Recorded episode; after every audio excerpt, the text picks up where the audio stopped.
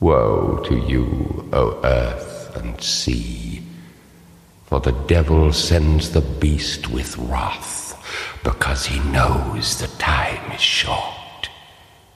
Let him who hath understanding reckon the number of the beast, for it is a human number. Its number is 666. Herzlich willkommen zum Metal.de Podcast, der Podcast über Heavy Metal und allem, was dazugehört. Am Mikro begrüßt euch euer Gastgeber Henning.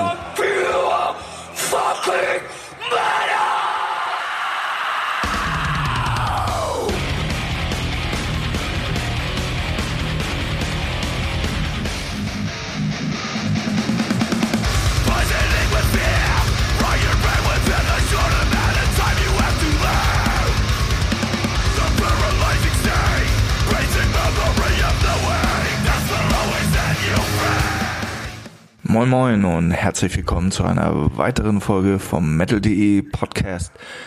Diese Woche bringen wir euch eine für mich irgendwie der spannendsten neuen Bands 2019 Une Miseré.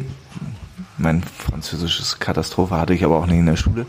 Ähm, die mit ihrem Debütalbum Sermon echt, echt ein Brett abgelegt haben. Ich habe sie live sehen können, Summer Breeze.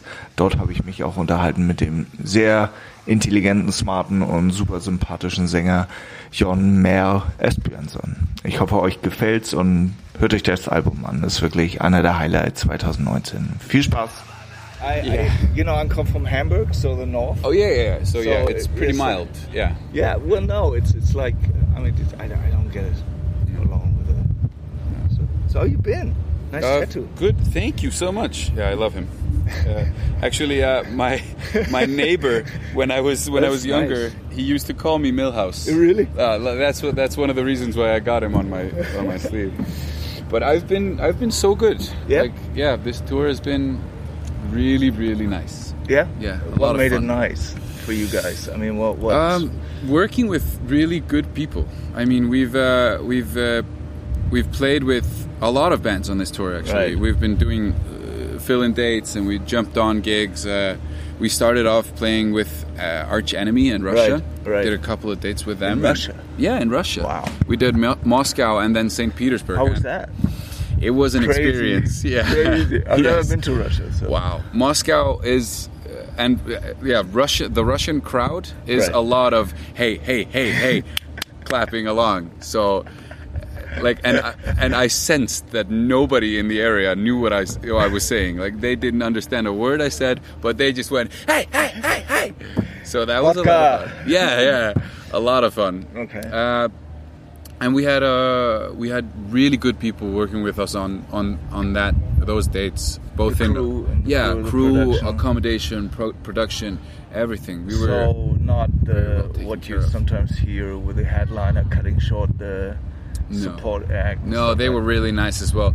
Uh, I mean, some of them were like to themselves. Sure, Yeah, sure. and I Yeah, totally respect that. And I mean, Jeff himself, Right. the Loomis, uh, came up to us after one gig, like, "Hey, you guys have some evil sounds. I like that." And we were all like, "Oh my god, he just said that!" So that Great. that was awesome. Yeah, that was uh, it was really nice. And then arch enemy Uh, Russia, and then yeah, and then we uh, then we went to Frankfurt and uh, we did a short run with. Oh, we did like some festivals. We started off at Traffic Jam Right. in the Netherlands, and and those people are really nice. Best food on this tour, Really? in my opinion. Like uh, catering, like catering wise, right, yeah. right.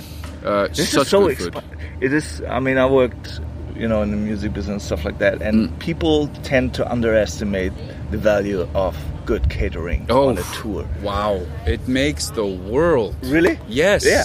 Especially to, uh, like I'm now I'm I'm a vegan person. Right. So, like every day, my options are what you can call limited. Right. right. But to be at uh, catering at a venue that has like eight plates of food, Exactly. and then one of them is vegan, Exactly. and that's just a bottle of ketchup with pasta. that kind of uh, kind of sucks. But That's not what you were thinking no, about. no, no, no. That's not what I Like, meant. Yeah, that's not what it's gonna make me think. Oh, thank God, food. but but yeah, Traffic Jam had excellent food, excellent people, and then we went on a short run with uh, Aborted and Decapitated. Oh, great. Those guys are. to yesterday. Yeah. Yeah. Nice guys. Oh, they are so nice. They are so nice, and they made us feel really welcome. Great. Which is which is very important in my opinion to uh, like a starting band Right. because we're very young. Right. And this is this is basically our second tour. Right. So to be to be made feel welcome by by the guys that we've look, looked up to for quite some time is yeah, it really made a difference. It made us feel safe in our spaces and uh, and welcome on stage. Did you have like bands you went out with you you weren't necessarily huge fan of before, but then when you saw them live, kind of they won you over, or were you? Oh like, yes, yeah, yeah definitely. Uh, uh, we saw we saw uh, letters from the colony, All right. and I had never heard of them before. Right. Right. Uh, and then I saw them play in Oberhausen at our gig, where we were playing with uh, with aborted, decapitated, letters from the colony, and ingested. All right. And so I like I I settled in and I saw letters, and I was blown away. Wow, they were so good. Right. Swedish band, one album out, and oh yeah, they're actually label mates. Really? Yeah, I learned I learned that uh, there right there and then. So that could be an option for a tour. Oh, that would be uh, that would be amazing. And we actually we had told them about that. Like, yeah, we Yeah. we are up for it if you guys are. and they were like, yeah, yeah, let's go for it. Swedish people Swedish. drinking a lot. uh, and uh, I mean, ingested. I'm I'm I've always been into like slam death metal, Right. Like that genre of death Right. metal, that groovy, punchy Right. thing. And ingested just brought the house down. They were so fucking heavy. Uh, sorry, I'm swearing. No, no, it's podcast. Oh, okay. It's not radio. It's podcast. You can right. swear. yeah, they were so fucking heavy and and also really really nice guys. Right. Like super nice. Right. They've invited us over to Manchester whenever we want. And Really? we actually put the offer on the table like, "Hey man, we we import bands as well to Iceland. So Really? let's do this." You do that? Yeah, yeah, yeah. Me and Finn, uh, the guitarist from the from So you are a yeah. promoter. You're, or you you just host your own shows, or you just they play with you, or Uh, a, a lot Whatever. of a lot of everything. Okay. I mean, we. I'm I'm kind of newer to that scene than he is, but it's basically the thought of what bands do we really want to see, and evidently they're the same bands that are never going to go to Iceland right? because nobody wants to book. Uh, nobody wants to book uh, Knocked Loose in Iceland because it's such a such a like a narrow genre, Right. And even for Iceland, Right. I mean, there's 80 kids that Really? would go to that show. Really? Okay. Yeah, but we we figure like, fuck it, let's just lose some money, have them over, and done with it. Let's finally see them. That's good. Yeah, like somebody has to do it. So yeah, we uh, we do these things. We're uh, we're actually we're having a big band over now in in the beginning of September, Okay. and, uh, and yeah, So how many places can you play in Iceland? I mean Reykjavik, and then there's Yeah. like Uh, oh, you mean city wise or town wise? town or Uh, venue wise. um, it's like a handful. yeah. You guys. Yeah. Uh, like for us, we can play. We can play the towns. We can do Reykjavik. We can do Ísafjörður, Egilsstaðir, Akureyri. Yeah. Four places, Okay. but nobody tours. And that would be like hundred people or hundred twenty people. It would be it would be 200 people 200. in Reykjavik, Okay. and then it would be like 50 in in Ísafjörður. Maybe 100 in Akureyri, but Okay. probably not. Okay. And then even less in Egilsstaðir. So, so what what do you feel like um, is is the market you you you feel more almost attached to, like from the crowds and when everything? Can you say that? Like where you say like Germany or Poland or Holland. Holland? Yeah, the Netherlands. Okay. They they have shown us so much love from the beginning, and yeah, every time we come near Holland, we get a message like, "Are you coming to Tilburg?" Really? Or yeah, "Are you coming to Eindhoven?" Because um, it kind of like our hype uh, for the European market kind of started when we played Roadburn. uh, Right. last year. Right. We did three shows then, uh, and that's that kind of uh, like spread out the Is rumors. that on- how you? How long you've been with Nuclear Blast? Uh, we've been with Nuclear Blast since was it January? Okay. So that would, was probably after the. Oh yeah, yeah, oh yeah. Uh, so they saw you at Ropo? no, our went? manager actually saw us at Roadburn, and uh, he uh, he uh, Walter Right. Hoeijmakers. He Yeah. uh, he recommended us to To to, Simon, Oh, right. who is our manager, Right. and he is just the best manager in the world. So, yeah, we were thinking about uh, another label, and we were very excited for it. But he was like, "You know what?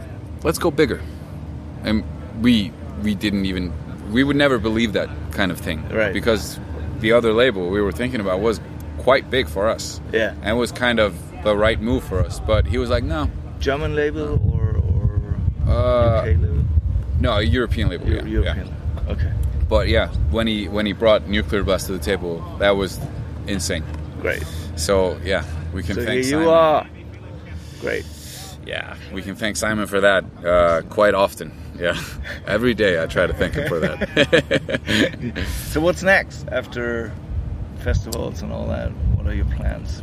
well, uh, we just released our first single Right. of the album Yeah. today, well, along with our video, and uh, I mean we go home on Sunday. Okay. uh, closing up this five week tour.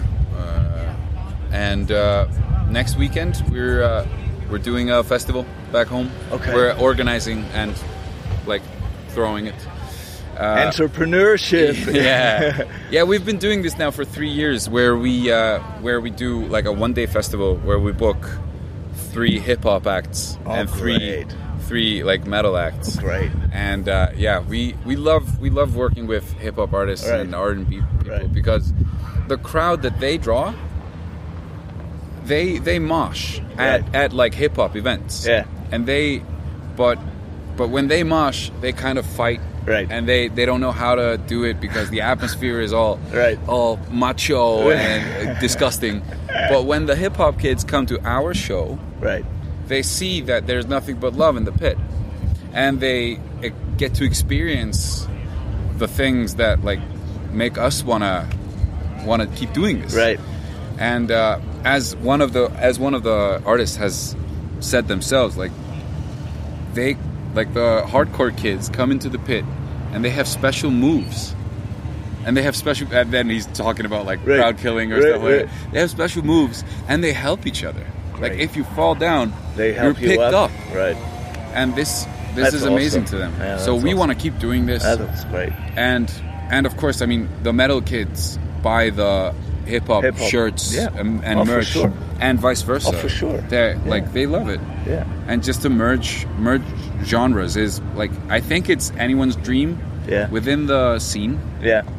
to be able to like To do that. feel a part of an entirety, Yeah. not just one thing. Yeah, I've read that when uh, when I read the Scott Ian um, biography about you know him teaming up with Public Enemy, you know, Yeah. being such a huge hip hop fan, and how Yeah. that how that works. You Yeah. know, it just worked. Yeah. you know. It it does. And I mean, what is hip hop?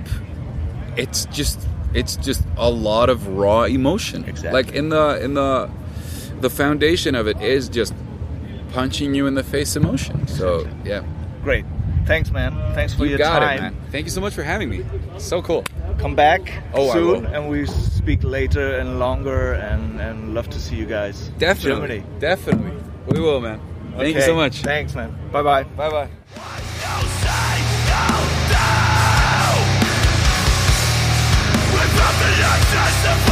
The